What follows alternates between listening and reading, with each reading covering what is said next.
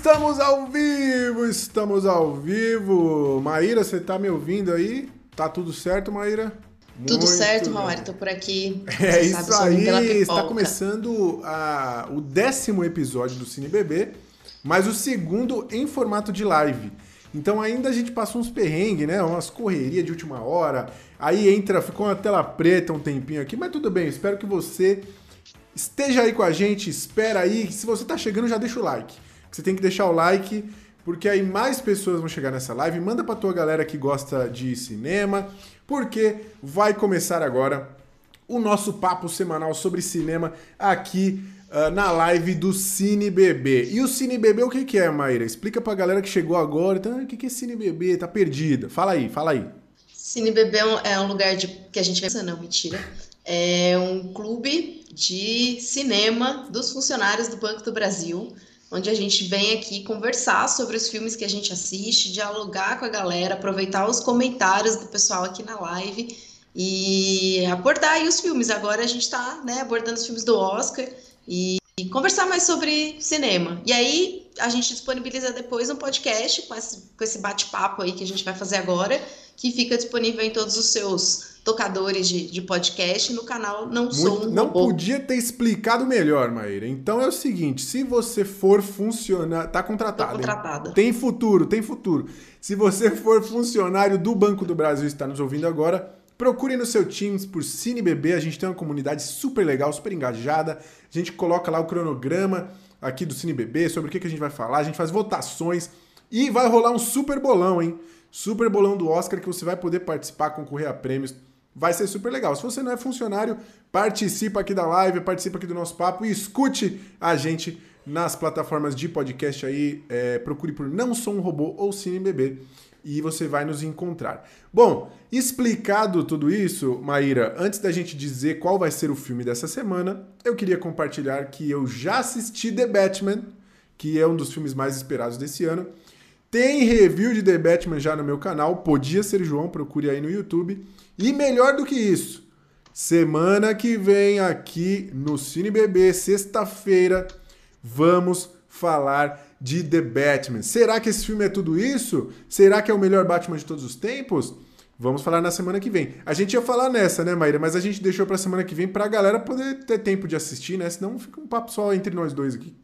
Exatamente. A gente quer que todo mundo vá assistir Semana é que vem, aí. se preparem, que a discussão, vocês sabem, aqui é. então corre lá, assista The Batman aí nesse fim de semana, para que na sexta-feira você possa participar da nossa live de The Batman. Mas hoje nós vamos fazer mais um especial do Oscar 2022. Vamos falar de mais dois filmes incríveis aí, né, Maíra? Que são quais? São, Fala vamos falar os dois, dois já, e então? a gente vai pro primeiro. É, já vamos de cabeça Bora. aí. Bom, a gente vai falar hoje de dois filmes inspiradores. Então, a gente vai falar de King Richard, Criando Campeões, Isso. Campeãs, e Coda, no ritmo Muito do coração. Muito que bem, Maíra. O negócio é o seguinte, só para explicar para a galera, a gente tem poucas lives até o Oscar e a gente dividiu esses filmes por temáticas, né? Algumas dessas divisões, esses blocos que a gente fez, ficaram massa. Tipo o de hoje, eu acho que é interessante o paralelo entre eles. Filmes inspiradores, emocionantes e tudo mais. Alguns vão ser bem cafajestes, só pra gente poder encaixar os filmes aqui. Não é o caso hoje. Hoje vamos falar sobre filmes inspiradores, filmes emocionantes. Pegue o seu lenço aí, porque você vai relembrar momentos emocionantes. Pegue o lencinho para secar as lágrimas. E vamos falar do primeiro filme, né, Maíra? Que é No Ritmo do Coração, Conta pra galera aí sobre o que, que esse filme fala. Bom, nesse filme a gente tem a Ruby, de 17 anos, que é uma menina que ouve. E ela é de uma família de surdos. E essa menina está crescendo nessa família e ela começa a se interessar muito por música. E aí, além desse conflito, ainda os conflitos da adolescência, que todos nós conhecemos bem, e aí o bagulho fica Muito louco. bem, eu achei é perfeita a sua definição. Depois a gente vai entrar nos detalhes aí, nos meandros de no ritmo do coração. É, e aí eu vou dar aquela ficha técnica bem breve, só para dizer que esse filme é dirigido pela Cian Heder, ou Cian Heder, não sei como é que fala, porque se eu não me engano é francês. É, o roteiro também tem a assinatura dela em um bocado de gente, mas acho que vale frisar que esse filme aqui é um remake de outro filme chamado A Família Belier, é, que está disponível no Globoplay. Se você quiser assistir o original, confesso que eu não vi, tá? Mas estou satisfeito com o Coda aqui. É, vamos falar rapidamente do elenco também. Que temos. No elenco a gente tem a Emilia Jones, que é a protagonista, ela interpreta a Ruby Rossi. Tem o Troy Kotsur, que faz o Frank Rossi, que é o pai dela. Daniel Duran, que faz o Léo Rossi, que é o irmão dela. A Marlee Matlin, que faz a Jackie Rossi, que é a mãe dela. E a gente tem também o, o Eugênio Derbez, que é o Bernardo Villa-Lobos, ou Mr. Bernardo, né? É, acho que são os personagens mais importantes, né? Tem o rapaz aqui que é o Firdia Walsh Pillow, que faz o Miles, mas Vamos, vamos, depois a gente fala disso. Vou entrar no, não vou fazer comentários ainda. E as notas aqui de, de Coda, né? Uh, ah, 95% da crítica aprova no Rotten Tomatoes e 93% do público, quase unanimidade aí. Selo tomate fresco. Letterboxd de 3.9 de 5. Metacritic 74 pontos dados pela crítica, 7.9 pelos usuários. O, o IMDB 8.1 de 10 e no Google, 91% dos usuários gostaram. Esse filme se classificou aqui para ser analisado no CineBB porque foi indicado em três categorias do Oscar: melhor roteiro adaptado, é considerado adaptado por ser um remake, né? É baseado em outra história. Melhor ator coadjuvante, indicação que foi dada para o pai da, da Ruby, o Troy Kotsur. E melhor filme, que é a categoria principal. Muito bem, Maíra, deu para ver aí que o público gostou bastante, assim, no geral, gostou bastante desse filme. A que você atribui este sucesso num mundo onde vivemos tão polarizado de opiniões aí? Afinal de contas, a gente nunca sabe se é biscoito ah, ou se é bolacha. Mas. Vamos ter um episódio só sobre isso, inclusive. Fique. Acompanhe. Exatamente. Traguem, tra, tragam os seus argumentos. É, eu acho que esse filme ele, ele, ele consegue unir duas coisas, né? Ele agradou o público e agradou a crítica. Né? E a gente, eu, sinto isso porque ele traz um pouco de, de, de leveza, mas ao mesmo tempo a, a, profundidade, né? E eu acho que ele vai construindo isso ao longo do filme. E pelo menos para mim a sensação que ficou foi de, de eu ter sido fisgada, literalmente. Olha o trocadilho. Ah, gostei, gostei, fisgada. Maíra, gostei. Esse você pensou esse tá anotado. tá anotado no teu roteiro desde segunda, esse que eu sei. Você falou, esse eu vou, vou falar. Muito bom, muito bom. Fui fisgada pela história e não quis parar de assistir, né? Até entender o que ia acontecer. E realmente é, eu acho que eles acertaram na mão, assim, né? Não, não, não pesaram nem para um lado muito muito triste, porque né, tem uns momentos ali de tensão e tudo mais, e nem para o lado da alegria. Então eles conseguiram é, colocar aí as duas os dois, os dois pontos em equilíbrio, né? Tem momentos muito bem humorados, tem momentos mais dramáticos, e eu acho que isso trouxe é, uma conexão bacana com o público, e eu acho que parte do sucesso dele aí, né, vem disso. A família Belia eu também não assisti, mas é, um grande amigo e a minha mãe já brigaram comigo por eu não ter assistido. Minha mãe já assistiu esse filme meia dúzia de vezes, e mais algumas. A gente e esse meu amigo também tinha que ter trazido tua mãe aqui, né? Como convidada também para comentar com a gente. Tá vendo poxa. só? Fica aí a, a menção honrosa aí, a Muito dona bom. Marília Louvison, que, que assistiu e disse que realmente é incrível. É, traz uma, é, a música, né? Traz algumas mensagens diferentes, mas que no geral a história se. Né, a, ideia permanece aí, mas claro, em geral, quando a gente tem um filme francês e é feito um remake americano, acho que eu não preciso me delongar aí no que acontece. Então, sim, é tá, o mesmo clichê entendi, de sempre. Entendi, tá entendi. Tá Tem alguns, alguns casos em que esse, essa adaptação para o inglês, para versão americana, né, versão fica meio pior, né? Então fiquei, fiquei curioso para ver essa versão francesa. Não sei, não sei, vou assistir.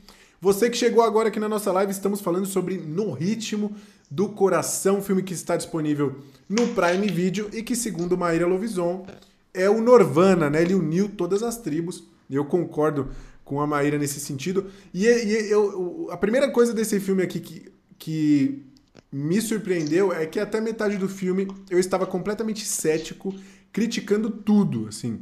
Porque ele tem uma estrutura muito familiar, ele segue um monte de clichê de filme adolescente na escola, e romance, e não sei o quê. E aí eu pensei, caramba, na época que eu assisti, eu tava ouvindo dizer que ele era incrível, é, no, no, circuito de premiações, estava né, chamando a atenção. Eu pensei, o que, que tem nesse filme aí que.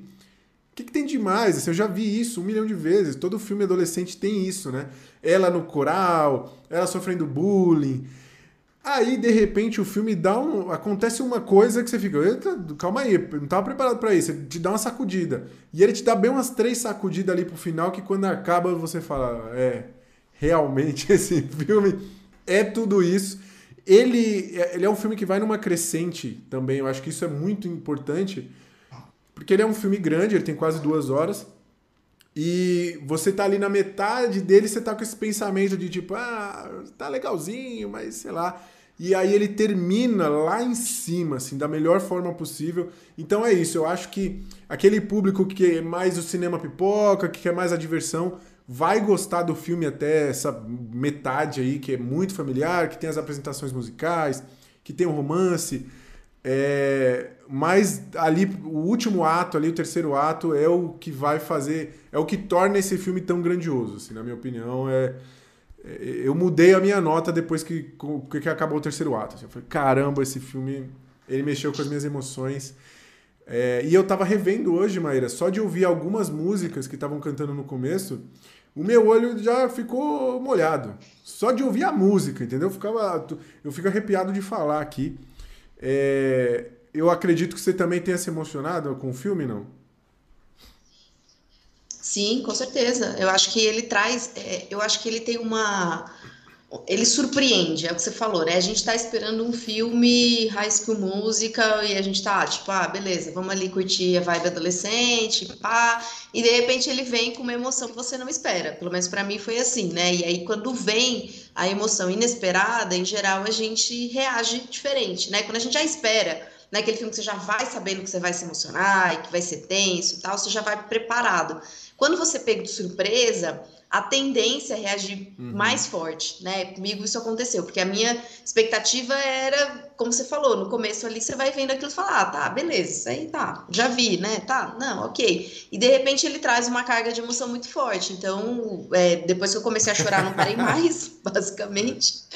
Mas eu acho que ele trouxe realmente essa, essa construção da emoção e surpreende no momento em que ele traz, né, tanto tanta força de de, de, de conflitos ali, né? E de com coisas que estão acontecendo que vão te se conectando. E é engraçado porque é uma realidade que não é tão próxima, pelo menos não é próxima de mim, né? A, a questão dos pescadores, a questão da, da, escola e tal, mas é, de alguma forma aquilo conecta com alguém que não tem Sim. aquela vida, né? De alguém que não está próximo daquilo, de alguém que não vive aquilo. Eu nunca convivi com surdos, mas aquilo se conecta na nossa emoção primária, né? De, de ser humano e, e, eu acho que isso é, é muito bacana. Eles, eles conseguiram, eu acho que acho que dificilmente alguém não, não se emocionará vendo esse filme. É. Desafio aí pra galera. Aliás, aproveitando, gente, quem assistiu o filme, coloca aí nos comentários, no chat, coloca aí pra gente quem já viu o filme, quem não viu.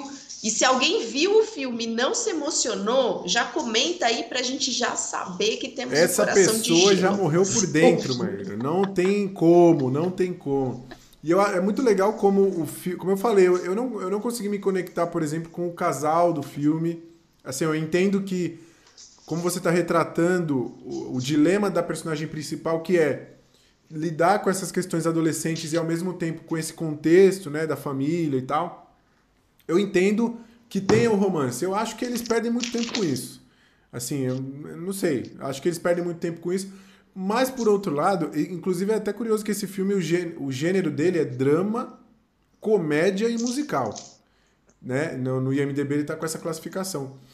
E eu acho que assim, ele transita muito bem em todos essas, esses gêneros aí. Eles, esses gêneros estão sempre se alternando e se complementando.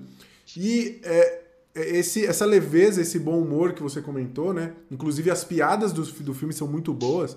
É, contribuem pra, com a dinâmica da família, assim. É muito difícil você não se apegar àquela família, sabe? Porque eles, eles se dão tão bem, eles se divertem ali, mesmo com as dificuldades. Eles dão risada, o pai faz um monte de piada, inclusive até eu, eu revendo aqui, teve uma que eu ri de, Tem duas que eu acho muito engraçadas, que são que é aquelas que, ele, aquela que eles vão no médico e eles estão com uma, uma doença ali, né? Eles não podem mais ter relações sexuais. Aí o médico fala: olha, vocês têm que ficar duas semanas sem, sem, sem fazer sexo. Aí a menina faz o sinal dizendo que é para sempre. E, não, ela fala, ele fala: ó, vocês têm que. não pode mais fazer. Aí eles, ué, mas como assim? Quanto tempo? Aí ela fala: não, para sempre. Aí eles fazem assim: não, não é possível, né? Aí a menina fala: ah, tá bom, duas semanas. Aí eles viram pro. Não, duas semanas não dá, muito tempo. eu acho essa muito boa. E a do pai, quando ele fala que. Ele, ele solta um pum muito alto, assim. Aí a menina faz sinal assim: caramba, pai. Aí cobre o nariz. Aí ele fala: sabe por que. Porque Deus fez o, o peido é, fedido também? Não, por que Deus fez o peido fedido? Aí ela, não, porque aí ele, porque assim os surdos também podem curtir, tá ligado? Então eu acho que o jeito como eles usam a, a esse bom humor e a leveza que, essa, que a família tem, porque a, a dificuldade é, e né, todo o dilema, o drama, o peso, a gente que escuta né, e que quer que a família tenha uma vida normal e que o mundo se adapte à família. Mas a família, e isso eu acho muito interessante, não sou um grande especialista em, em capacitismo, né? E eu acho que é um, é, muito, é um tema muito delicado quando você aborda esse tema, é, temáticas como essa, né? Eu acho que o fato da família levar tudo numa boa, sabe? E viver a vida, e eles querem ser independentes, né? Eles têm esse anseio por ser independentes. É, eu acho que que é uma abordagem muito interessante do filme. Nesse quesito de capacitismo, né, eu não sinto que o filme tenta mostrar eles como um grande exemplo de vida, olha como eles são. Não, são pessoas como todas as outras, né? É, então eu, eu gosto muito disso no filme, eu sou apaixonado eu por essa essa família. É, essa é a essência da inclusão, né? Se a gente for pensar nisso, é isso, é, é mostrar que independemos né, das nossas deficiências, das nossas dificuldades e tudo mais, e que somos humanos, né? E, e eu acho que você falou do, você falou do casal adolescente, né? É, para mim, ele é bem importante nessa história, porque ele traz exatamente um dos dilemas maiores na adolescência, né? Que é a questão de se relacionar. E aí, ela tem mais dificuldades para se relacionar por conta da família dela. Além do fato de já ser difícil um relacionamento ali na adolescência, porque, né, adolescentes, Sim. mas ela ainda tem uma dificuldade a mais, e, e essa, essa dificuldade fica muito clara, né? Aquela, aquela cena que ele conta, que, ele, que os pais falam é, alguma coisa lá que ele fala para ele, e aí ele conta para outras pessoas, e aí zoam ela na escola, deixa muito claro, né, o quanto é, é, o fato dela ter essa família ali faz diferença é, é, um problema mais, porque na adolescência a gente quer ser igual, né? A gente quer ser invisível, a gente é. quer ser junto com a massa, a gente não quer ser o diferente que se destaca. E aí isso acontece com ela por conta da família e nessa, nessa relação, né, do casal, do adolescente, enfim, do amorzinho. E eu acho que é importante para demonstrar isso, sabe? Também não acho que é nossa, que história de amor, mas é. acho que traz uma, um valor ali, sabe? Eu também acho, também acho. É, isso contribui de fato com a história. É, não é não é minha parte favorita do filme, mas o, o, eu acho que a construção dessa personagem da Ruby é, é muito interessante, né? Porque você consegue sentir primeiro você consegue sentir o amor que ela tem por essa família, apesar de, né? Assim, os pais não dão motivos para que ela não tenha, mas assim, ela é uma menina pobre, ela é uma menina que tem um trabalho que, que é difícil, né? É um trabalho que a, pessoas da idade dela ali meio que tiram onda, né? Porque ela trabalha pescando, uhum. tem uma família inteira composta por pessoas com deficiência auditiva. Então, é, é, realmente um contraste muito grande com o padrão da sociedade. E o filme deixa, deixa isso muito claro em vários momentos, né? Como aquele momento em que ele. O pai vai buscar, vão buscar ele lá, ela lá tocando um hip hop muito alto, né? É, e, e, isso é uma coisa que eu acho legal, porque os pais eles não estão nem aí pro que os outros pensam, e a menina tá, né? Essa é uma lição que ela aprende ao longo do filme, mas eu acho incrível isso de, é, de, de, como eles estão falando, cara, a gente é assim, e aceitem, e é isso aí. Eu acho isso demais, assim, demais. Esse filme é muito bonito. Não, e eu acho que tem uma, uma uma questão legal que você falou, né? Você falou, eles não estão nem aí para o que os outros pensam. Na verdade, eles não estão nem aí para o que os outros falam deles, né? Porque eles não ouvem. Ela é. ouve. Então ela ouve as críticas, ela ouve o deboche, ela ouve, né, o que as pessoas falam, eles não ouvem. Então, eu acho que é, é, é até uma analogia, né, a questão do, do, você não se importar com a opinião alheia, porque realmente você não está ouvindo essas opiniões. Isso é, é eu acho bonito, sabe? Assim, porque é, é uma questão importante para a construção, né, da nossa personalidade, e tudo mais. A gente efetivamente não, não dar tantos ouvidos, né, ao que os outros dizem da gente, e os pais dela e o irmão conseguem fazer isso. Talvez até porque sejam surdos, né? Talvez se eles não fossem, eles não tivessem essa possibilidade de literalmente negar os ouvidos. Então, eu acho que isso é, é, é bastante significativo Sim. na história e, e, mostra essa diferença, né, do quanto ela ainda tem esse vínculo social relevante do julgamento alheio, enquanto que eles já não têm mais. E isso para o lado bom e para o lado ruim, né? Socialmente eles acabam ficando deslocados em vários momentos. E isso também é uma, uma discussão. Eu achei bem legal, assim, essa, essa personalidade, né, do, da família, enfim, que destoa é ali legal. dela e que ela vai aprendendo a lidar. É, né, e, e aí tem duas questões legais nisso que você falou. A primeira é, pelo fato da Ruby ser a pessoa que escuta o deboche e que, né, que passa por tudo isso, de certa forma, ela protege a família, em vários sentidos, né? Mas ela blinda a família dessas coisas, dessas desse preconceito da sociedade. Claro que eles sabem, eles sentem e tudo mais, mas ela blinda muita coisa, né? É, isso mostra um pouco da força dessa personagem. E, do, por outro lado, como você falou que é importante, muitas vezes, a gente não dar ouvidos a certas coisas, né? A gente ignorar um pouco esse. A gente vive muito preocupado com as aparências, essa coisa de rede social, o que vão pensar de mim se eu fizer tal coisa. Tem também a importância de você ter voz, né? Ou seja, aqui nesse filme a gente tem a Ruby, que é a personagem que precisa representar a família quando tem lá o, o a reunião do sindicato ali dos, da, da, né, daquela dos pescadores. Ela precisa estar tá lá, ela precisa reagir, ela precisa passar a, a informação, precisa dizer o que, que o pai está falando. Então são é, é lógico que isso é uma forma literal de ilustrar como essas pessoas e muitas outras pessoas que vivem em condições diferentes não possuem voz, né? Então é, é, o fato do filme ter colocado no elenco principal aqui quatro personagens que de fato têm deficiência auditiva, porque toda a família tem mesmo a deficiência auditiva, né? Tirando a Ruby, é, isso é muito importante. Eu acho que nesse quesito de dar voz, o filme é, é mandou uma mensagem muito clara e muito bonita, né? Que, que é ele tá dando oportunidade para profissionais que são excelentes. A atriz que faz a mãe, ela é premiadíssima, assim, ela é uma baita atriz eu posso estar falando besteira, mas se eu não me engano, ela já foi indicada ao Oscar até.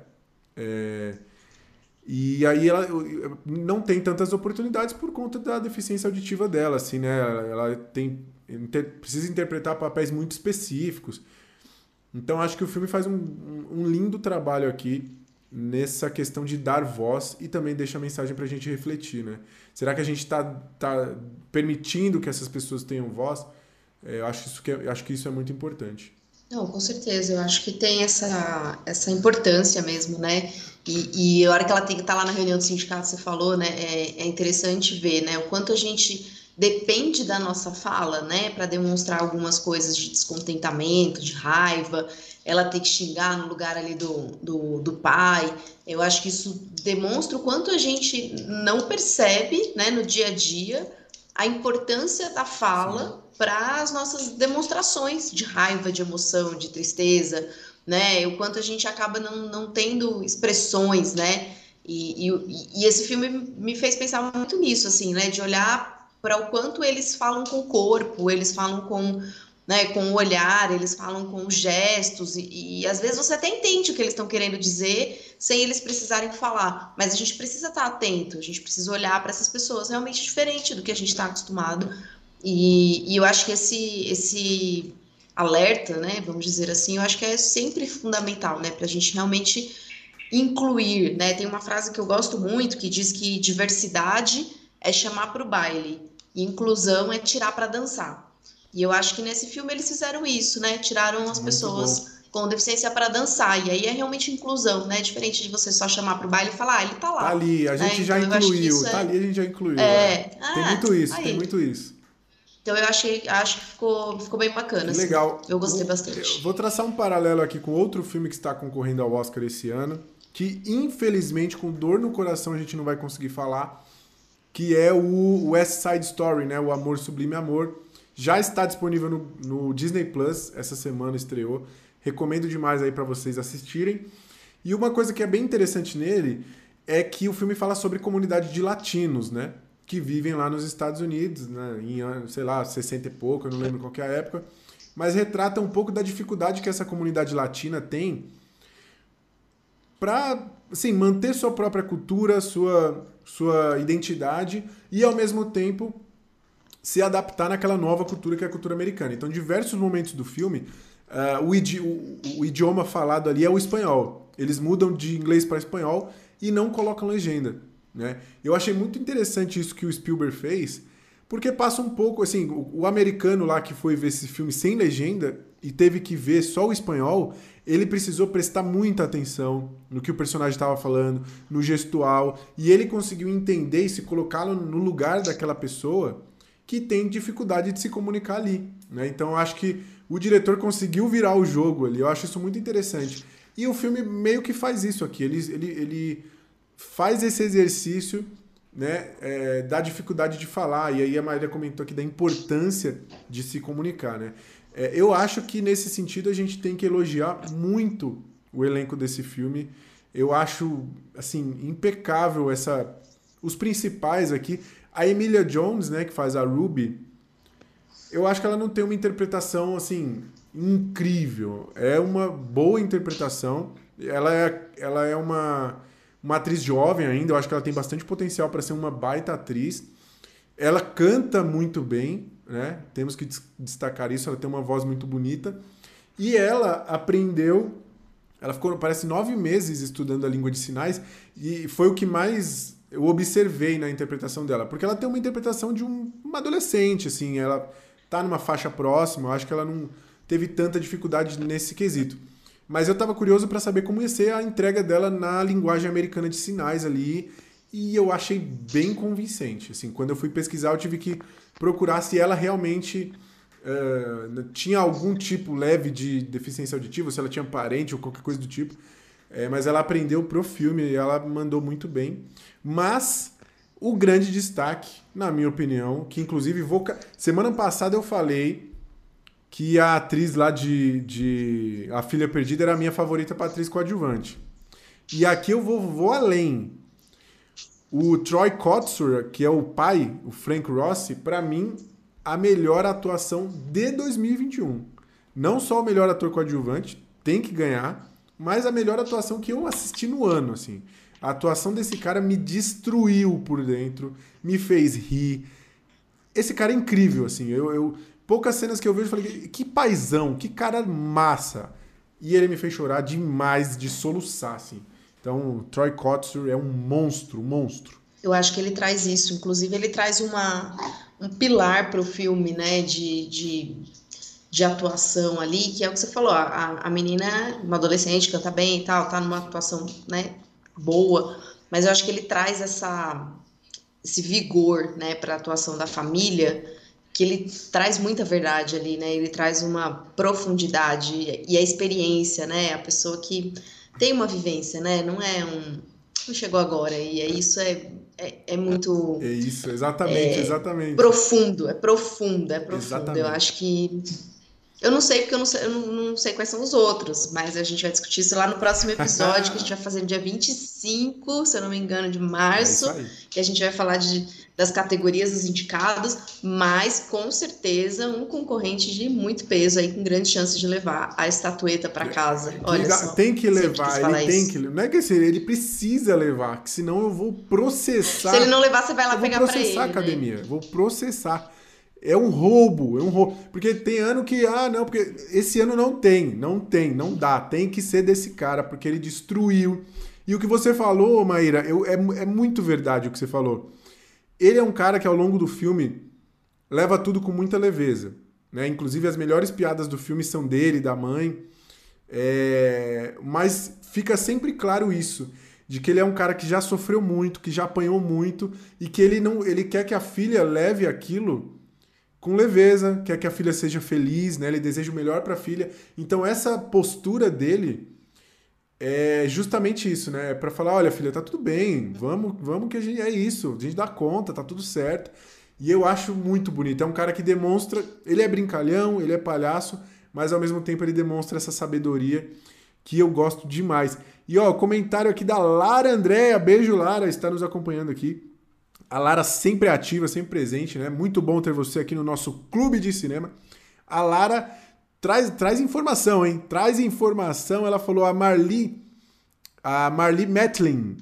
Ela falou Marli Beth, mas aqui que eu, eu peguei Marli Metlin, não sei qual é. Mas ela falou que ela ganhou o Oscar de melhor atriz no filme Filhos do Silêncio de 1986, sendo a única atriz surda a ganhar um Oscar. Eu falei pra você que a bicha era braba, agora eu não, lembro, não, não tinha lembrado que ela ganhou.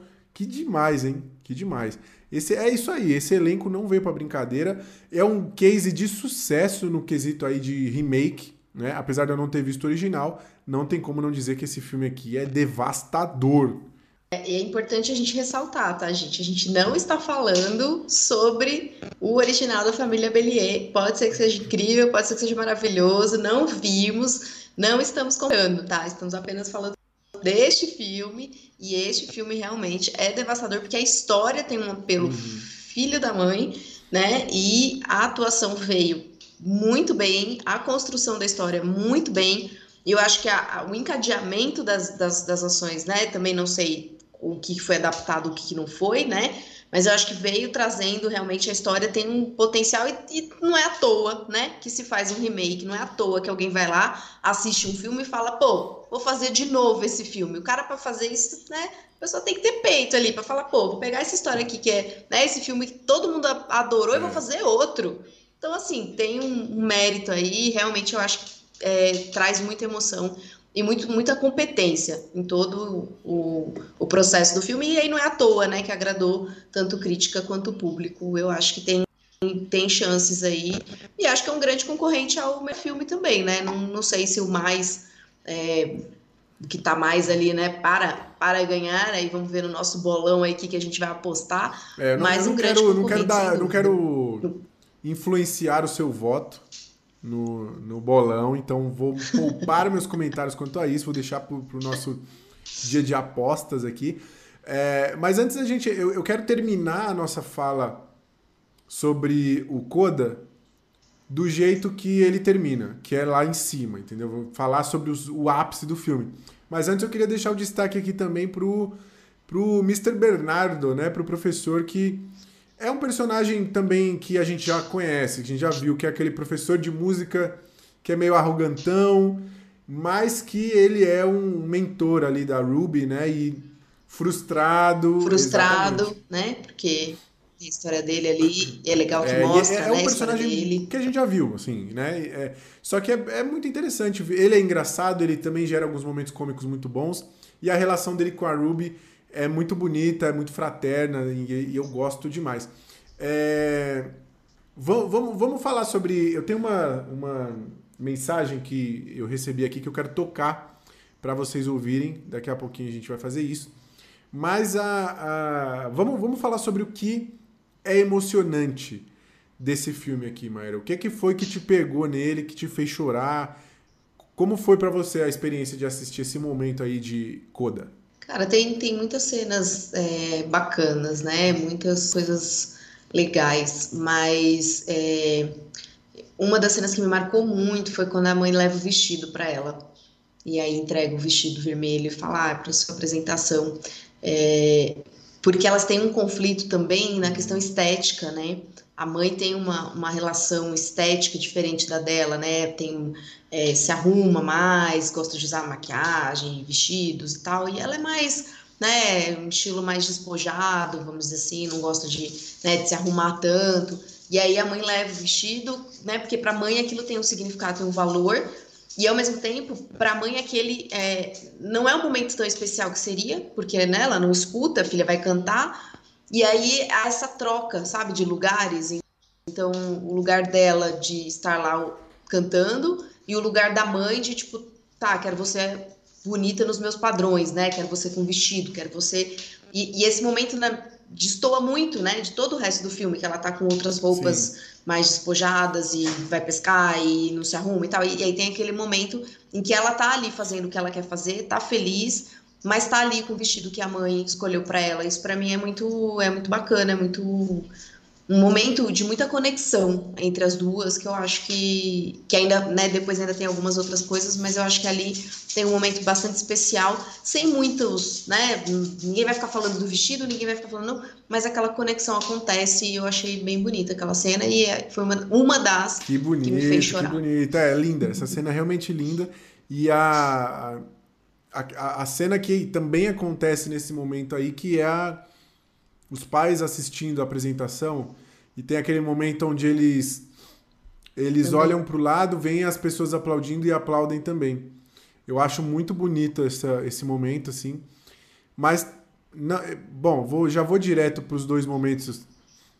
E eles é, veem as pessoas chorando, exatamente. né? E eles não conseguem compreender de onde aquilo vem, mas de, de certa forma percebem que vem, né, da filha deles. É, dá para ver o orgulho deles, né, ali. E os dois momentos que me derrubaram mesmo, assim. O primeiro é o óbvio, né? Que é aquela cena dela com o pai na picape lá, que ela canta para ele. É, eu não quis falar porque eu sabia que. É uma das grandes cenas assim. de 2021 aí. E, assim, num passado recente, foi a cena que mais me emocionou, sem dúvida. Porque às vezes eu vejo. Eu, eu até falei pra Maíra, acho. A gente conversou já sobre isso. Eu, eu, depois de velho, você começa a se emocionar mais com os filmes. Pelo menos eu, eu tenho me emocionado mais com os filmes. Via de regra, essa emoção fica só no olho úmido ali, sabe? Aquele nozinho na garganta. Mas esse aqui foi difícil. Esse momento aqui, a lágrima desceu mesmo, sabe? Porque ele é muito poderoso, muito, muito poderoso esse momento aqui. É, ela canta para ele e ele coloca a mão dela na. Ele coloca a mão dele na, na garganta dela, né? É isso? É, né? Pra sentir. Uhum, pra sentir as é, cordas vocais. E aí eles choram ali. É, esse momento aí é absurdo. É absurdo, absurdo. É, e também, além disso, além dessa cena em si, tem a conexão entre eles, né? Como a Maíra falou. Porque ela tem ela, ela tem essa virada de, de. Ela até briga, tem uma cena muito forte também que ela discute com o irmão. É, e o irmão fala: vai, a gente não precisa de você. E ela sabe que eles precisam, mas. Né, fica aquela coisa, assim, ela, ela, ao mesmo tempo que ela não quer culpar a família, ela quer viver a vida dela, ela quer perseguir os sonhos dela. E nesse momento é o momento onde os dois, pela música, tem, eles se conectam, eles dizem o que um precisa dizer para o outro o pai entende que a filha vai precisar ir e que né, ele quer a felicidade dela. Enfim, se eu começar a falar que eu vou chorar, vou, vou chorar de lembrar. Dito tudo isso, é, dito tudo é isso, depois que tem esses mesmo. momentos de conexão que a Maíra falou, tem o momento com o irmão, tem o momento com a mãe, tem o momento com o pai, a gente tem aquela cena muito, muito emocionante que é o take final do filme, quando ela tá indo embora, né? Ela dá um abraço na família, ela vai embora, faz aquele sinal assim. É... Enfim, fico, já fico com nó na garganta de falar, porque essa despedida é muito dolorosa, né? Não, não pelo fato uh, do papel que ela exercia ali na família como a, a intérprete, porque o filme mostra que uh, as, as pessoas, que o ambiente precisa se adaptar, né? Aquelas pessoas. E eles precisam ter a independência deles, né? E aí meio que aquela, so aquela micro-sociedade consegue fornecer isso de, de alguma forma ali para eles, né? Eles conseguem tocar os negócios e tudo mais. Uh, mas o que dói dessa despedida é realmente saber que eles vão precisar ficar distantes, porque você se apega àquela família, né? Você sente o amor entre eles. Então essa despedida é, é muito difícil, muito difícil. Fico emocionado demais, Maíra.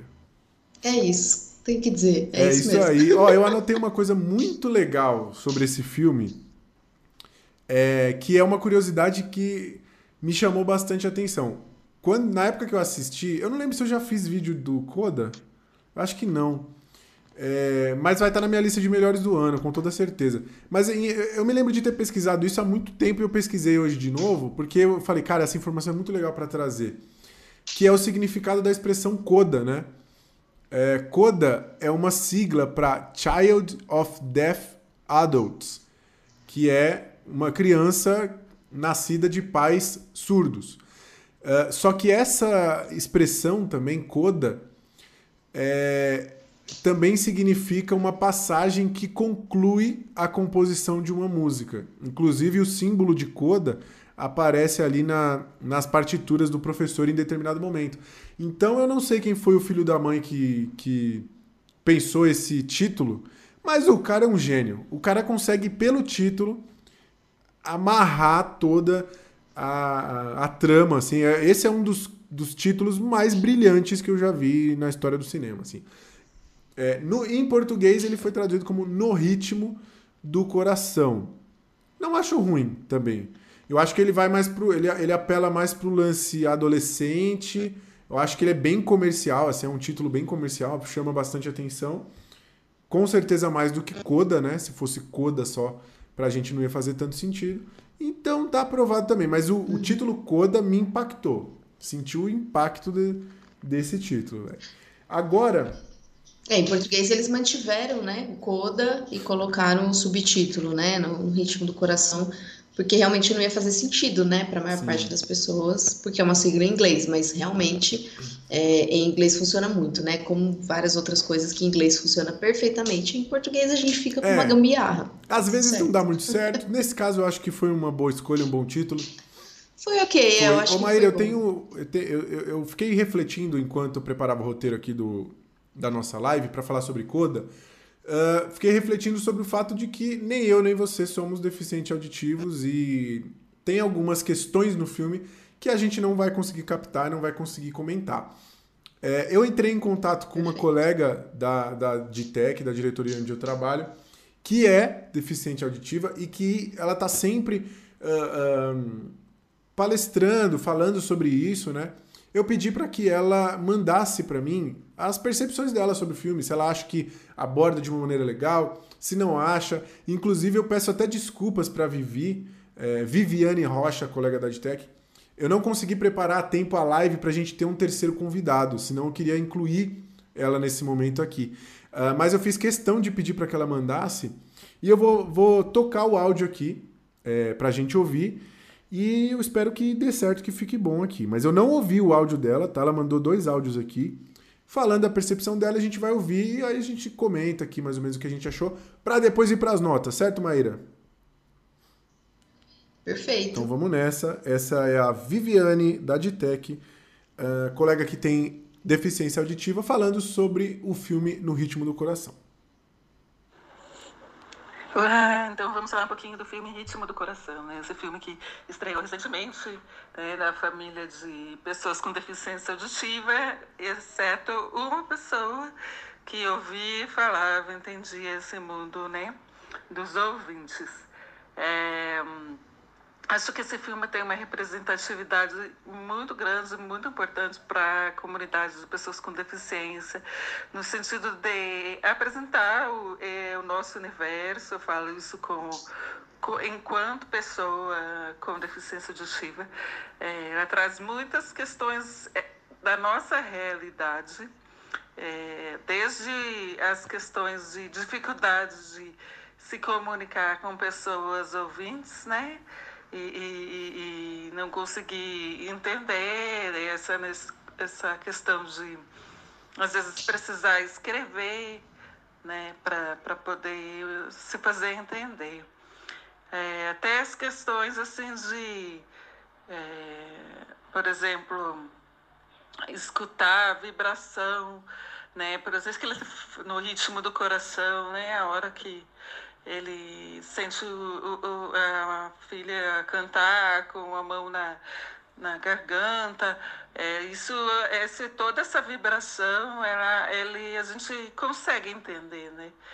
E, e, e perceber o, a emoção, né? E também é, as questões de trabalho, né? de, de eles, eles executavam um trabalho, precisavam de uma pessoa para intermediar o trabalho deles. Então, essa necessidade de fazer essa, essa ponte do mundo dos ouvintes, o mundo do, do silêncio, né? Porque não deixa de ser, o nosso universo ele é silencioso.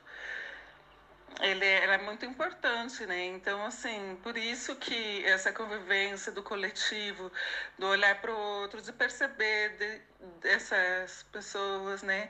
De incluir essas pessoas, essa questão do intermediar, né? Ele também é uma forma de incluir. Então, esse papel que ela fazia era de inclusão dos pais no contexto da, da sociedade, inclusão dos pais na, na convivência dela mesmo, né, enquanto levava os pais é, para as questões da escola dela, para as apresentações, enfim, participar lá. Então, ela é, promovia isso, assim, de fato, que, o que, de certa forma, cria uma codependência entre os membros da família. E ele traz realmente essa, essa realidade e, e eu achei o filme incrível, assim, eu chorei várias vezes, falando mesmo, assim, chorei em várias cenas, eu me via né, sendo representada pelo pelo ator, pela, por, pelos três atores, né, que são pessoas com deficiência auditiva de fato. Eles não estavam atuando como pessoas de, de, com deficiência auditiva, eles são pessoas com deficiência auditiva. Então eu, eu me senti muito, muito representada por eles.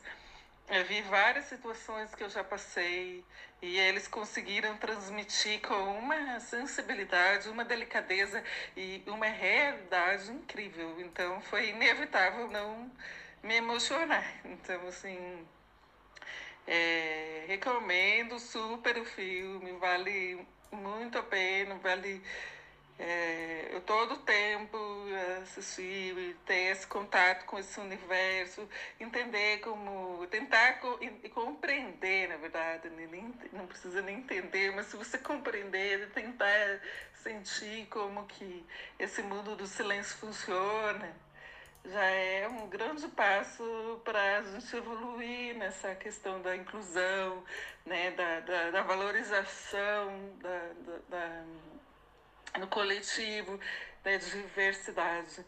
E, e porque as diferenças existem, né? Então, assim, é, é, acredito que esse filme veio para intensificar ainda mais esse movimento da gente se sentir é, todos, né, pertencentes e de inclusão. E é isso. Valeu. Muito bem. Ó, Maíra, ela mandou. Eu vou só corrigir aqui que por algum motivo você ficou. O seu quadradinho aqui na live ficou pequeno. Ficou pequeno para Maíra. Aí agora já corrigi. Deixa eu ver. Aí. Acho que deu certo agora. É... Eu vou só tocar mais um áudiozinho que ela mandou, que é curtinho.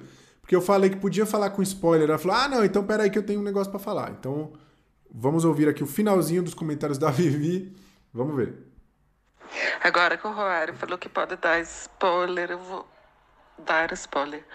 Tem uma hora que o pai chega para buscar a filha na escola, os pais dele adoram hip hop, aí ele coloca o som no último, no último, para chegar na escola, ela passa mal de vergonha. Mas existe essa possibilidade a gente com deficiência profunda é, conseguimos escutar a, a, a, vibração do som. Então, quanto mais alto o som e, e a, o grave, é mais fácil para escutar. Por exemplo, barulho de avião, o hip hop que ele gosta, as batidas mais graves são mais fáceis de escutar. Então, às vezes pode estranhar, pô, mas ele não é uma pessoa que não ouve, como que ele estava ouvindo o som? É possível, por conta da, do grave, é, a gente consegue sentir a vibração. E a parte mais linda de chorar é quando ela está cantando e, e, começa a mostrar a música por meio da linguagem dos sinais para que os pais possam se sentir incluídos. Essa, para mim, foi uma das partes mais bonitas, tão quanto ele sentia a vibração do, do coração, das cordas vocais dela, enquanto ela cantava. É isso, não existem limites para a gente sentir as emoções. Então, assim, se não pode ouvir, a gente pode tocar, a gente pode ver. É assim, é, é, é essa troca, essa, essa esse acolhimento emocional, ele acontece por diversos sentidos. Valeu!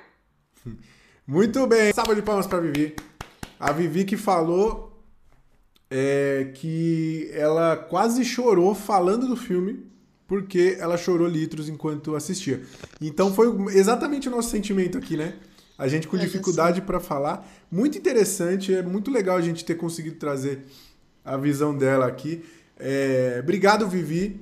E a Vivi, assim, quem convive com ela, assim, já passou Arrasou, por. É, ela, ela tem um, um, grau de deficiência auditiva que permite que ela, ela consegue falar e ela também consegue ouvir, mas ela precisa que você fale diretamente para ela. Ela tem uma, uma, precisa fazer uma parte de leitura labial ali. É...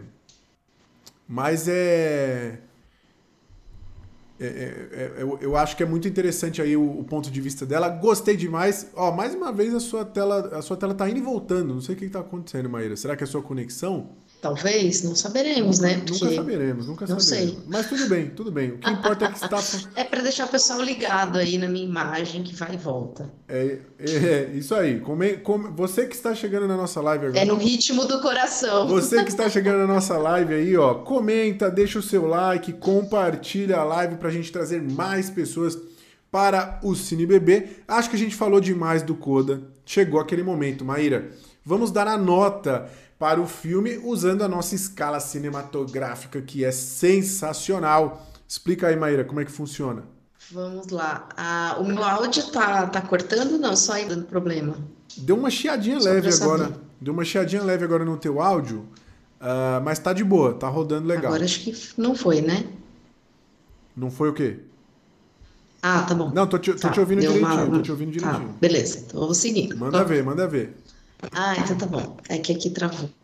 Bom, para quem não conhece a nossa super escala de cinema aqui do Cine Bebê, quando a gente não gosta do filme, o filme é muito ruim, aquele filme sem condições, a gente dá a nota 1 de 5 e a nossa nota Run, Forest, Run, que é foge que é cilada, não vale a pena nem se não tiver nada para fazer, não assista. Se o filme tiver alguma coisinha ali que salva, dá uma melhorada, né? Não é de todo ruim, a gente dá nota 2 de 5, que é o nosso Houston, we have a problem. Ainda é, tem alguma tem, coisinha tem, tem um ali. probleminha tá aí. Também. Que é aquela nota mais ou menos, nem. Né? Aquela coisa indiferente. É francamente, minha querida, não estou nem aí. Literalmente, nem aí. Se a gente gosta do filme, o filme é bom, nota 2, nota 4 de 5, classifica ele como ao infinito e além. Ele tem aí muita coisa boa, bacana. Exatamente. E se ele é o grande filme, a gente acha ele muito sensacional, muito que a galera acertou ali fazendo aquele filme, a nota 5 de 5, My Precious. My e aí agora a gente vai dar a nossa nota pro Coda. Ó, já aí, vou, já vou dizer que quem ouviu aí o Cine Bebê Melhores de 2021 viu que eu coloquei o Coda, se eu não me engano, em segundo lugar ou terceiro, alguma coisa assim. Porque, como eu falei, ele tem os seus clichês, ele tem aquela coisinha, mas o final, a, o impacto que eu senti foi muito marcante. Fico emocionado de falar dele, eu me emociono de ouvir as músicas dele. E eu gosto, para mim, cinema é isso. Cinema é emoção, cinema é mexer com você. Cinema é você acabar uma sessão e você ficar com o filme, sabe, por um tempo, assim. E foi o que aconteceu com Coda. Então, My Precious, mas demais, assim. Dá para mudar o nome da categoria para Coda. Vamos, vamos conversar sobre isso. Olha aí. Vamos, vamos pensar nessa possibilidade, um troféu Coda. Bom demais, bom demais. Muito bom. Opa. Opa, vazou teu. Um pequeno retorno, já resolvi. É, muito bem, muito bem. Acontece, acontece. É ao vivo, é ao vivo. A, a, o, o, nosso diferencial aqui do Cine Bebê, inclusive, é que a gente faz lives ao vivo. Fica aí. Olha só. Exatamente. Diferencial aqui. Muito bom. E, é, e a é tua isso. nota? Você não deu sua nota. Ah, é verdade. Ah, mas, mas tem, tem, Ah, mas, é, mas é o é? público clama por ouvir a sua sabedoria, mano.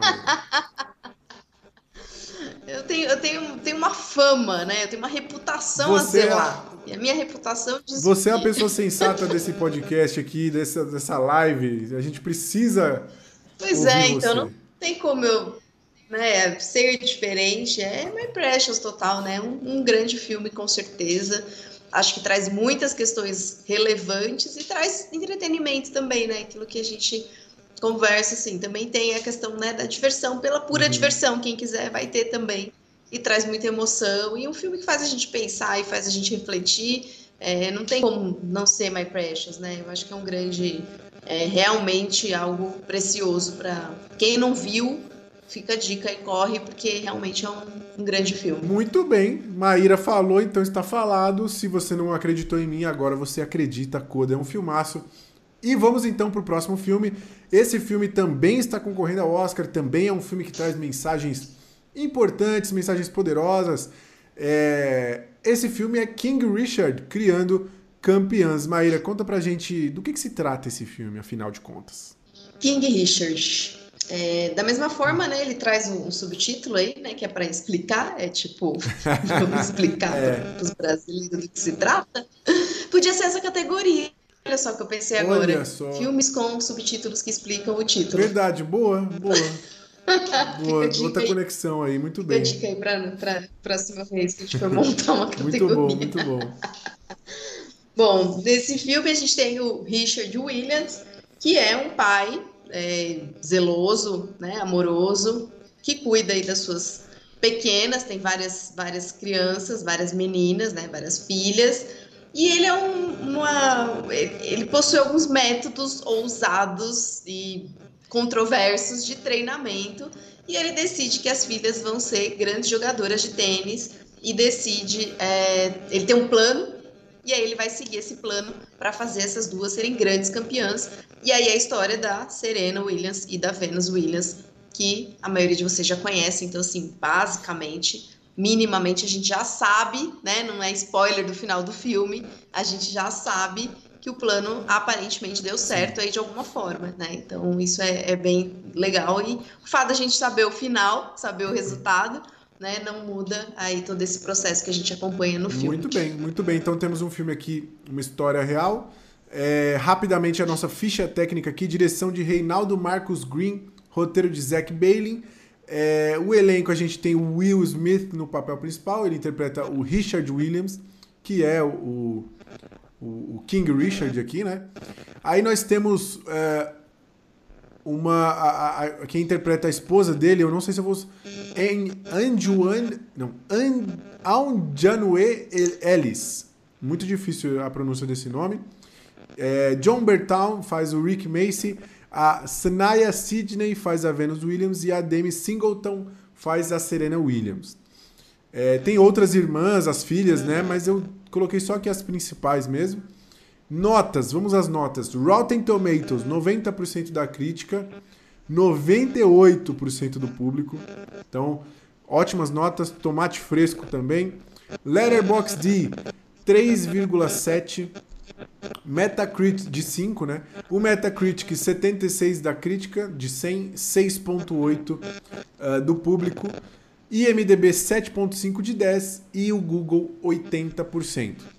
É, esse filme foi indicado em seis categorias. Melhor edição, eu acho que faz certo sentido por conta das cenas esportivas, né? Tem a montagem ali do, das partidas de, de tênis, é bem montadinho, você consegue entender o que está acontecendo na partida. Está concorrendo por canção original, a música Be Alive. Melhor roteiro original, é, a Anju, Anjanue Ellis está concorrendo como melhor atriz coadjuvante. E o Will Smith como melhor ator. E o filme também está concorrendo como melhor filme. Maíra, vamos aos comentários do, fi do, do filme aqui, enquanto eu tento diminuir a tua tela, que aumentou de novo aqui. Eu não sei o que está acontecendo, eu não sei o que está acontecendo. É, eu que não loucura. sei, deve ser, deve ser a minha internet. É para te manter aí atento e, e operante. É isso aí. Tô atento aqui, ó, YouTube, você não vai me derrubar, YouTube. o importante é que depois, lembrando, gente, isso aqui vai estar disponível como podcast para quem quiser ouvir. E aí não vai ter problema que a imagem tá toda bagunçada. Até porque vocês não esperavam menos do que uma bagunça, é, né? E afinal acontece, de contas. Acontece, não tem problema, não tem problema. o importante é que o King Richard é, é um filme bom, mas eu vou dizer que não me pegou como eu esperaria. E aí talvez a gente tenha aquela questão que a gente já conversou bastante das expectativas, né? Eu acho que eu fui com muita expectativa e a, acabei sendo um pouco decepcionada, mais do que surpreendida positivamente. Mas achei um filme bom, achei um filme interessante, gostei de saber da história né, da, das meninas, é, mostra uma realidade que muitos às vezes não querem enxergar, né? Mas que a gente tem uma sociedade ainda extremamente racista, extremamente machista, e é, ali fica tudo muito claro, né? Muito bem retratado nessa história. Gosto do Will Smith, mas sinceramente esperava mais da atuação dele também. Acho que para mim ele não entregou. Ele tá bem, mas para mim ele podia estar tá melhor, sabe? Eu achei ele um pouco caricato. E, mas enfim, um, um bom filme, uma boa história, mas para mim não teve a grande inspiração, a grande. Não me emocionei como, como no é, por exemplo. Foi exatamente. ali um filme mais plano, na minha opinião. Concordo contigo nesse sentido. Eu acho que o filme. Assim, tem um momento muito claro que rendeu o Oscar, a indicação ao Oscar aqui pro Will Smith, que inclusive tá bem cotado para levar aí é, que foi aquela cena em que ele vai falar com a filha sobre a participação dela em campeonatos, né? Tá até tá uhum. chovendo, eu não lembro se tá chovendo, é que ela vai brava, vai jogar lá sozinha, e aí ele vai falar com ela e ele fala, conta aquela história que quando ele era criança, você, os negros não podiam encostar em pessoas brancas, ele apanhou e o pai dele saiu correndo, ele não queria ser essa figura para filha, né? É, essa cena é muito bonita. E eu acho muito bonito. Assim, o que eu acho impactante da interpretação do Will Smith e o que eu acho que fez, gerou toda essa aclamação, é o fato de que é, ele, ele conseguiu emular bem o, o, o King Richard real, assim. É, a forma de se uhum. mover, sabe, meio que com dificuldade. Não conhecia ele, então acho que ele conseguiu também trazer um pouco da essência desse cara, que era um cara com uma extrema, uma, uma confiança que beirava a arrogância ali, né? Uma coisa uma coisa muito doida. E eu acho que foi mais nesse sentido. Mas de fato, eu acho que nem pela atuação dele em si, eu sinto falta. Eu, eu acho que o filme ele fica meio blasé mesmo. Assim. Eu acho que tem vários momentos em que ele aponta para uma direção que você fala: caramba, isso daqui vai render alguma coisa. E aí eu posso citar várias paradas aqui, como por exemplo um estresse que o casal tem. Tem um momento em que o casal dá uma estressada ali, eles começam a falar algumas verdades e isso não anda para lugar nenhum. Tem um momento onde a filha mais velha das tenistas, né, a Venus, começa a ganhar um certo destaque, a outra fica na sombra e você percebe que isso incomoda, mas isso também não avança. É... Tem uma série de coisas. A história, a história do, do, do, do, do Richard, que ele tem outros filhos, né? Outro Exato. filho, outros filhos, não sei direito. Fica maso também, aparece sem nenhum propósito. É. Né? Assim, não... até agora eu tô tentando entender por que cargas d'água falaram do. Assim, eu acho que era um ponto relevante na história do Richard real né? Porque ele tinha outros filhos fora desse casamento, e aí ele estava investindo pesado nessas duas meninas. Nessa cena, inclusive, eu já sabia, né, que, que ele tinha outros filhos fora desse casamento, e aí me chamou a atenção nesse sentido, tipo, ah, ele tá falando toda essa historinha bonita pra menina, mas ele abandonou aparentemente os outros filhos, né? Não Sim. sei direito, no filme não fica muito claro, né? Ter a, a noção real naquele momento não, no caso, deveria ter história, né? E aí fala do filho, ela joga na cara dele lá numa briga, mas não, não desenvolve, né? Eu acho que fica solto, fica meio tipo, tá, e aí, né? É, por quê? Por quê? Por que você falou disso? Tipo, eu, eu não sei, eu acho que é, a sensação que eu tenho é essa, muita informação é, importante, ou enfim, tipo, né? Mas ali muita informação colocada que eu acho que quebra um pouco essa emoção Sim. e quebra esse, esse, fio. Eu acho que faltou um fio condutor ali, assim, ficou é. meio, ó, tem isso, aí ele fez isso, aí ele fez aquilo, aí elas jogaram, aí deu bom aqui, deu ruim ali e tal.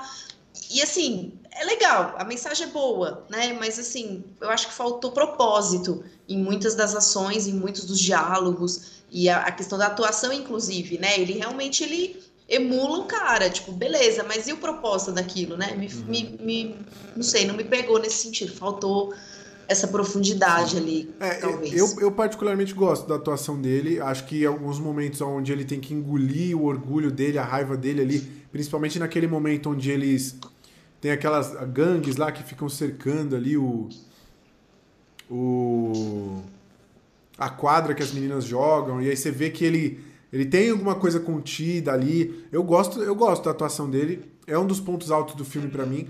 O meu problema é realmente com o roteiro nesse sentido de não desenvolver as coisas. Então tem esse lance das gangues. Tá, e aí? Que que, né? Tem o lance da, da uma coisa que me incomoda, por exemplo, a gente tem aqui um grande. Obviamente, o filme é sobre o pai das meninas, mas a gente tem aqui a, a, as duas atletas que são ícones do esporte, principalmente a Serena Williams, né? É, e elas, aliás, as duas, né? É porque uma abriu o caminho para a outra, mas a me incomodou muito o fato de que todas as filhas aqui e, e, e, pior ainda sendo as duas, elas não têm camadas nenhuma. Se elas não são desenvolvidas, você não sabe qual, quais características diferenciam a Vênus da Williams, assim. Quais, o que, que elas pensam? Você não sabe. Elas estão ali apenas para reagir ao que o pai está falando, ao que o pai está pedindo, ao que o pai, né? É, é, não...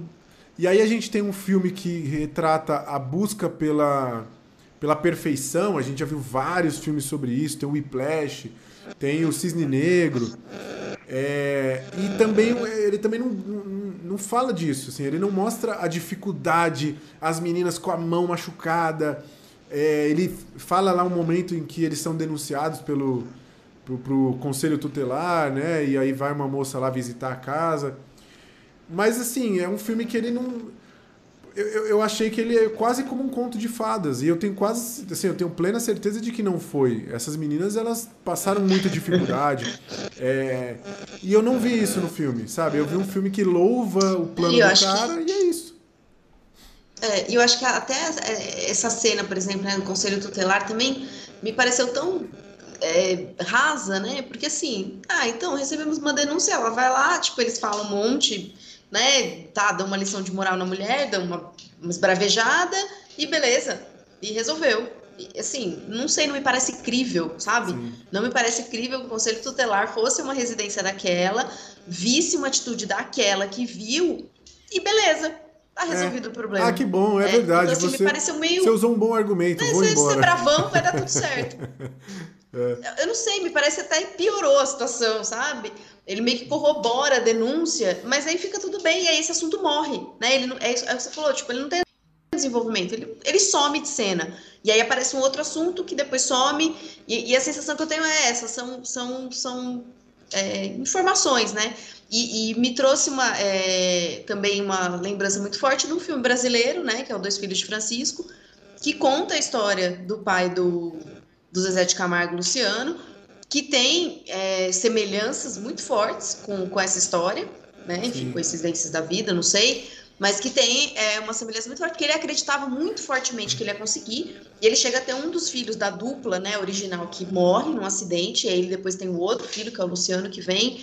Então, é, ele, e ele treinava essas crianças, né, de acordo com o filme, pelo menos, desde molequinho também nessa vibe, tipo, vocês vão conseguir, vocês vão ser bons, vocês vão, né? Aí quando lança lá é o amor, ele sai é, distribuindo ficha telefônica na cidade pra galera ligar na rádio e pedir. Então é, é meio que essa, é a mesma sensação que eu tenho, né? Tipo, elas são boas, elas são muito boas, mas ele também vai lá e, e, tenta fazer a jogada da estratégia do marketing. Então me lembrou muito esse filme, e aí talvez por isso também não tenha me pego na emoção, porque aí é mais o mesmo, né? É uma história que eu já vi, muito parecida, e, e a atuação também não estava tão, ai, nossa, né, que sensacional.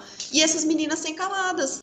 É, é isso, tipo, as meninas sem camadas, o, o pai ali, né, entre aspas, tipo, dominando a cena, e aí todos os personagens ali parecem meio Sim. figurantes, né? E aí eu acho que é isso, é, vão passando na linha do é, tempo é, ali. É, muito não, triste pegou, ver, Maíra, como esse filme tinha potencial em, e todos esses pontos que a gente está falando, qualquer vertente que esse filme tomasse, vamos falar sobre a busca sem limites da perfeição. Eu ia me amarrar de ver isso. Vamos falar sobre é, a dificuldade dessa esposa que eh, não tinha todo o seu esforço reconhecido, porque eles flertam com isso também ali, né, de falar sobre como ela também foi importante na criação dessas meninas e no sucesso dessas meninas.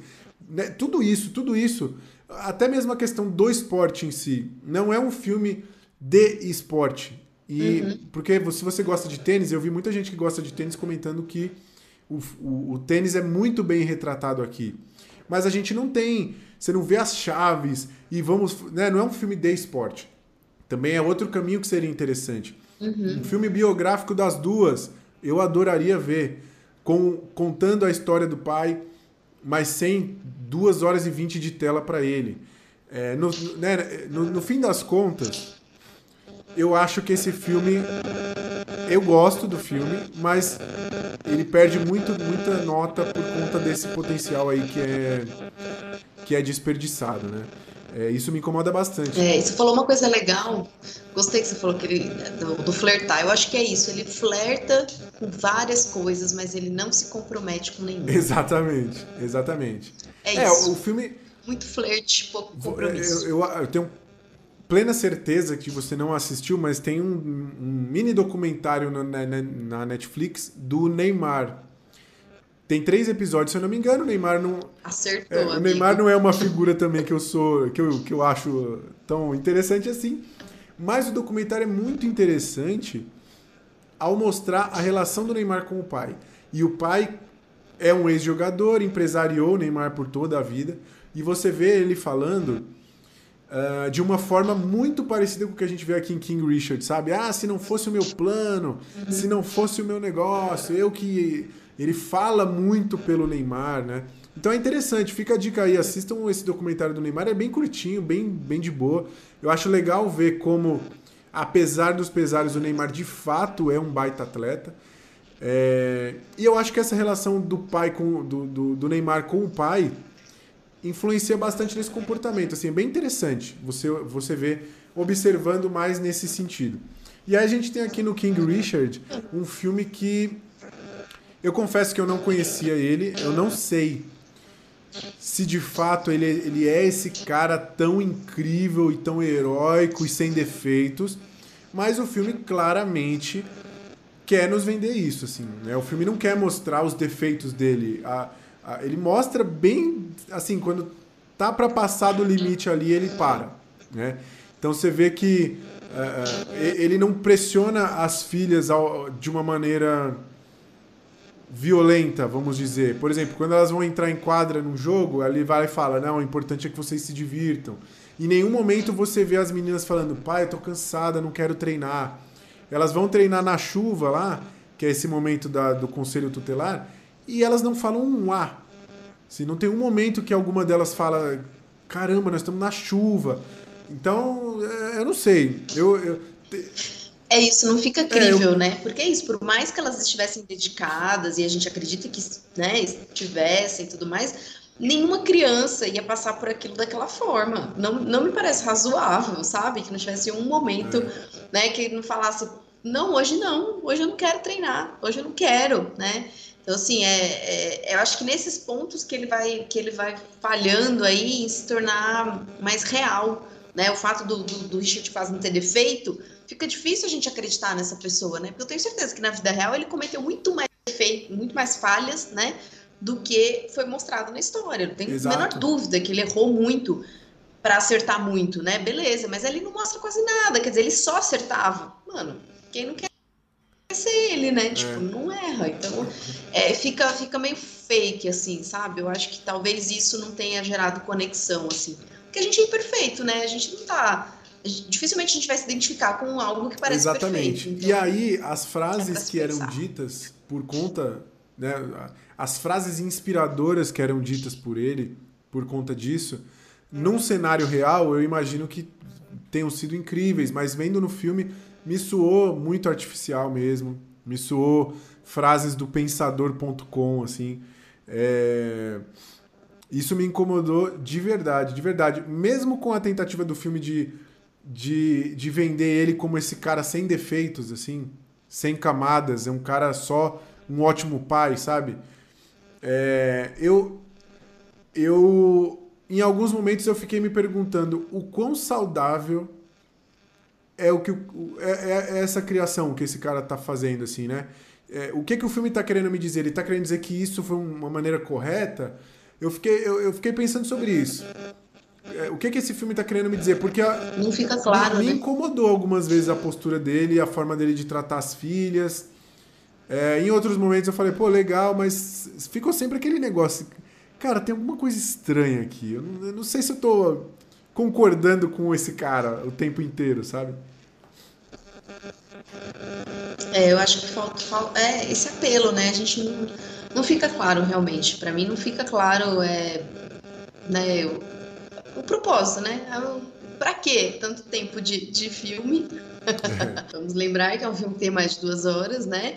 E aí, assim, qual o objetivo? Eu não consigo identificar, sabe? Um, uma reflexão, um objetivo, ah, mostrar que é, acho que para mim o único valor realmente da, da, do filme é a questão de, de, mostrar mais né, do que a gente já sabe, Sim. mas que é importante ser ressaltada a questão do racismo e, e, essa história, né? Então ele contar de quando os negros não podiam encostar nos brancos e, e mostrar que até hoje, né, o tênis continua sendo um esporte elitista e para brancos e, e, a dificuldade, né, de ter representantes negros ainda persiste. Então, eu acho que esse valor é, social, né, de, de mais uma vez reforçar ali é, é, o preconceito, principalmente o racismo, e, até o papel da mulher ali, né, que fica de uma forma bem rasa, mas que é discutido ali um pouco brevemente, né, do quanto ela tá lhe dando suporte e apoio, e aí tem uma cena que ele vira para ela e fala, ah, porque o plano que eu fiz, né, tudo que eu fiz para elas serem o que elas são, e a mulher vira e fala, opa, como assim, tá doido? Você fez?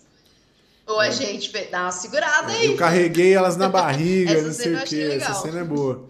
Mas a. Porque é isso, né? Uma realidade que a gente ainda perpetua em vários processos, né? Independente de sermos é, esportistas ou não, né? Mas que isso acaba acontecendo. A, a, a, a, invisibilidade né, das esposas, das companheiras, enfim, que permitem que ele tenha aquela desenvoltura e que ele possa dar aquele suporte para as filhas e tudo mais, né? Porque era ela que estava lá, né? Dando banho, arrumando a casa, dando roupa, dando condições dela fazer. Com certeza ele não era ele que estava fazendo, né? Então, eu acho bem importante aquele momento em que ela fala: não, peraí, está sendo injusto.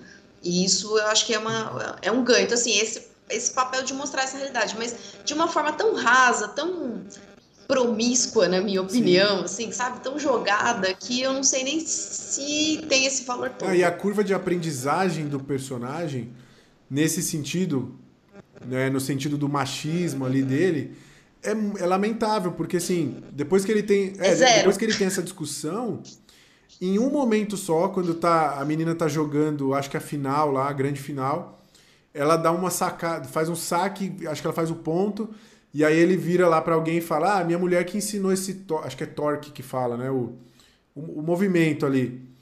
E aí é o único momento onde você vê, ok, aí ele tá reconhecendo o papel da mulher e tal, mas é, é nada, né? É nada aquilo ali. É muito, muito triste, mas ele...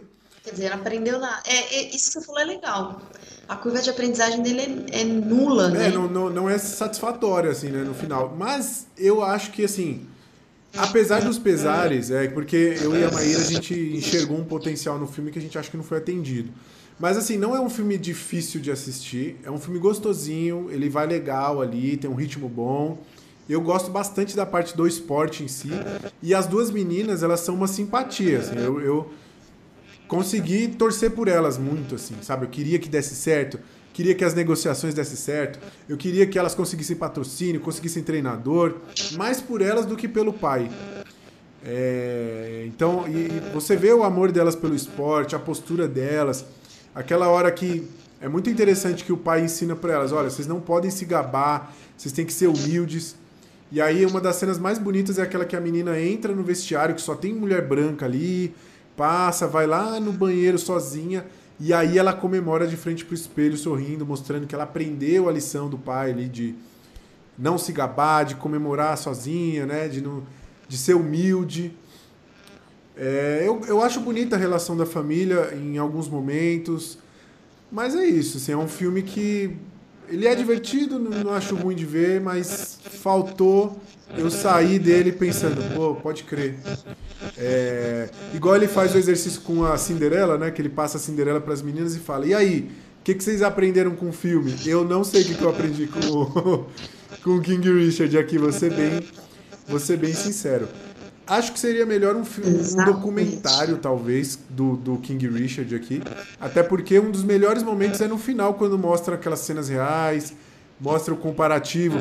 Aquela fita que ele faz das meninas, né? Eles passam lá com cenas muito parecidas. Então, acho que tem o seu valor histórico, documental aqui.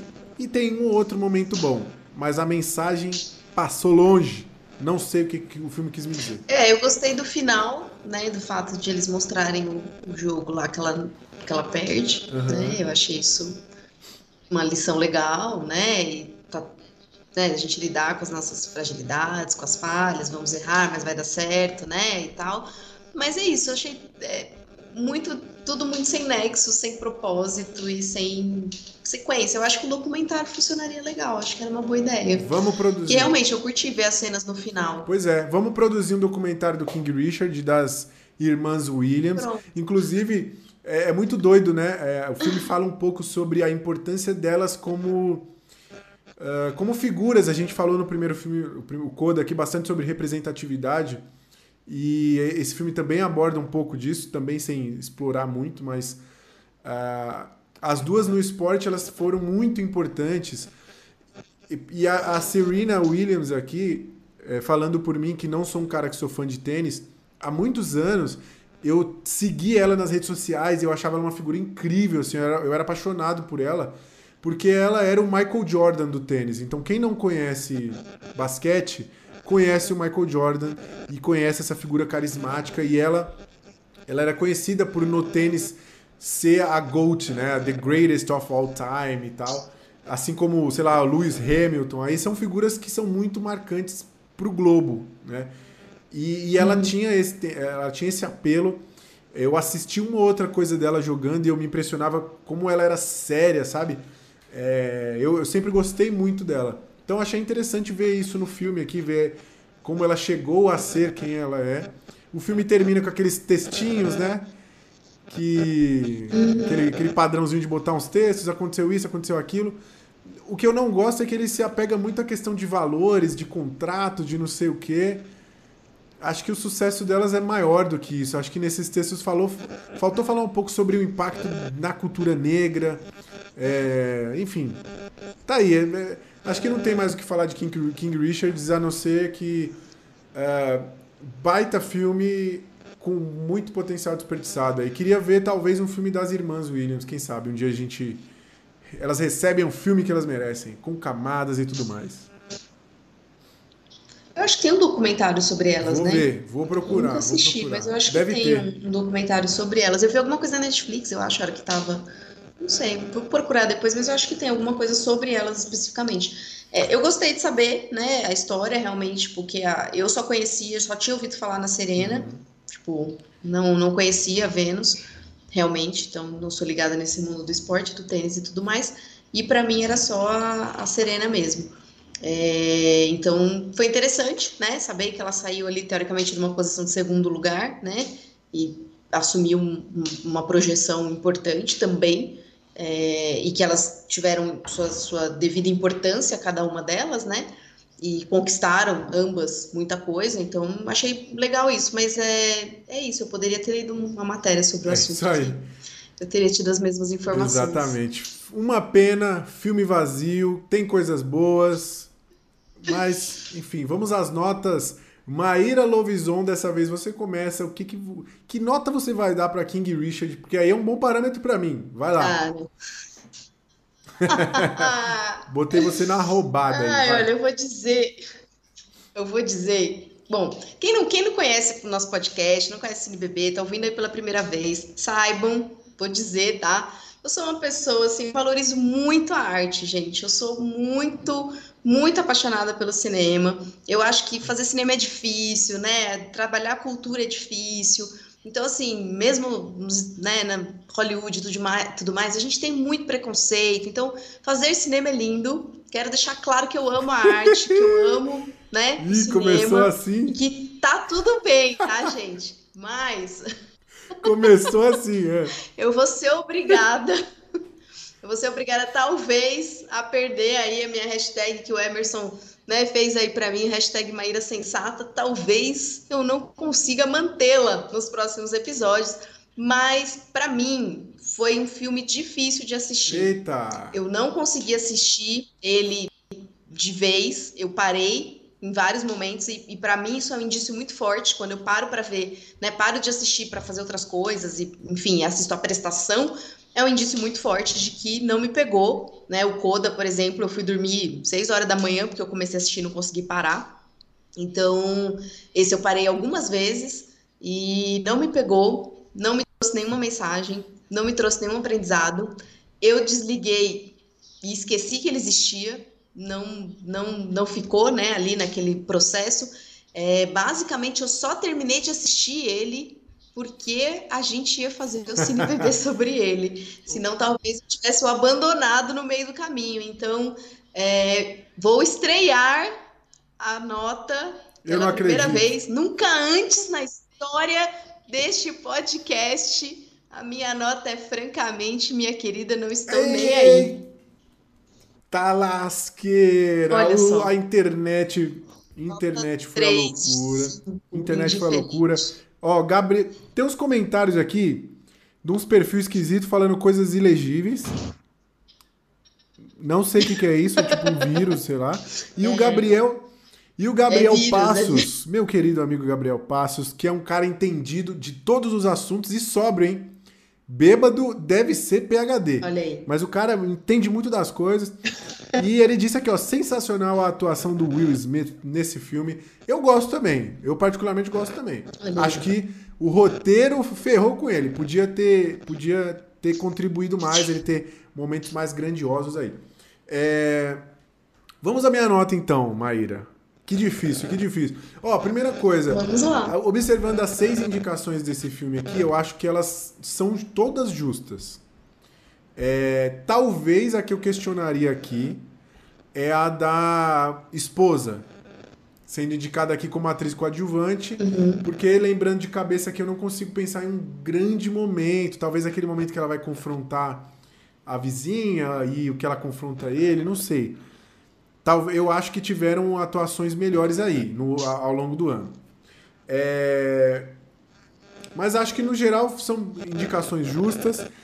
Eu achei um filme divertido de ver, não tive dificuldade para assistir. Gosto da atuação do Will Smith, gosto da parte esportiva no quesito edição, acho que é bem montada a parada. Me apeguei às duas meninas que fazem a Serena Williams, mas eu fiquei com essa mesma impressão da Maíra de que o filme não sabe para onde quer ir ou não tem coragem para dizer algumas coisas que precisam. Acho que faltou uma mensagem, faltou uma cena impactante mesmo para ficar pensando na parada. É, eu acho que o, a categoria que a gente vota aqui, ao infinito e além, são, é aquele filme nota 8 ali, né? Que, assim, é um filme que é muito bom e que talvez faltou mais alguma coisa ali. É, eu acho que esse filme tá entre as duas, assim. Ele tá realmente entre o Não Tô Nem Aí, porque...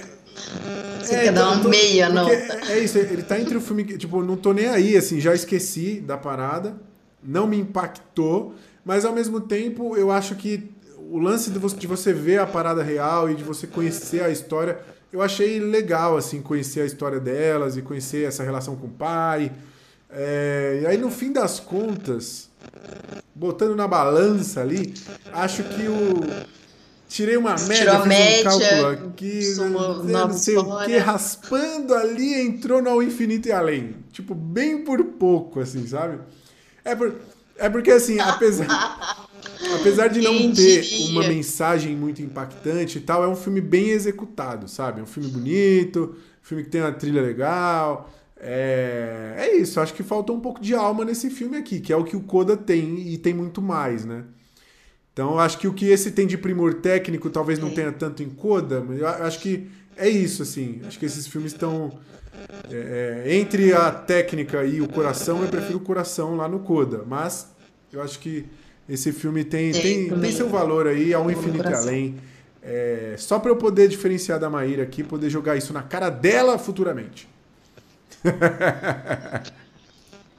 Quando ele ganhar o Oscar de melhor Ah, não filme. vejo a hora, não vejo a hora. Aí você avisa, você fala, então, Maíra, lembra a nota que você deu Não vejo a hora. Ó, galera que está aí nos assistindo, muito obrigado por ter ficado com a gente até agora. Deixa o seu like se você ainda não deixou. Deixa o seu comentário aí. Qual a sua nota para Coda e para King Richard? Qual desses filmes você gosta mais, qual você gosta menos? A gente quer saber a sua opinião. Lembra que semana que vem estaremos de volta aqui às 7 da noite nossa live tradicional de sexta-feira para o 11 episódio deste podcast e vamos falar dele, The Batman. Será que eu e a Maíra vamos tretar aqui ou será que a gente vai ter opiniões parecidas? Não sei, não sei. A única coisa que eu sei, Nunca é a única coisa que eu sei é que vem pro clube, vem pro clube que você vai se divertir. Semana que vem tamo de volta. Um cheiro para vocês. Se inscreve no canal aí, gente. Toda sexta-feira a gente se encontra por aqui. Vamos ver vocês. É isso aí, valeu galera. Falou.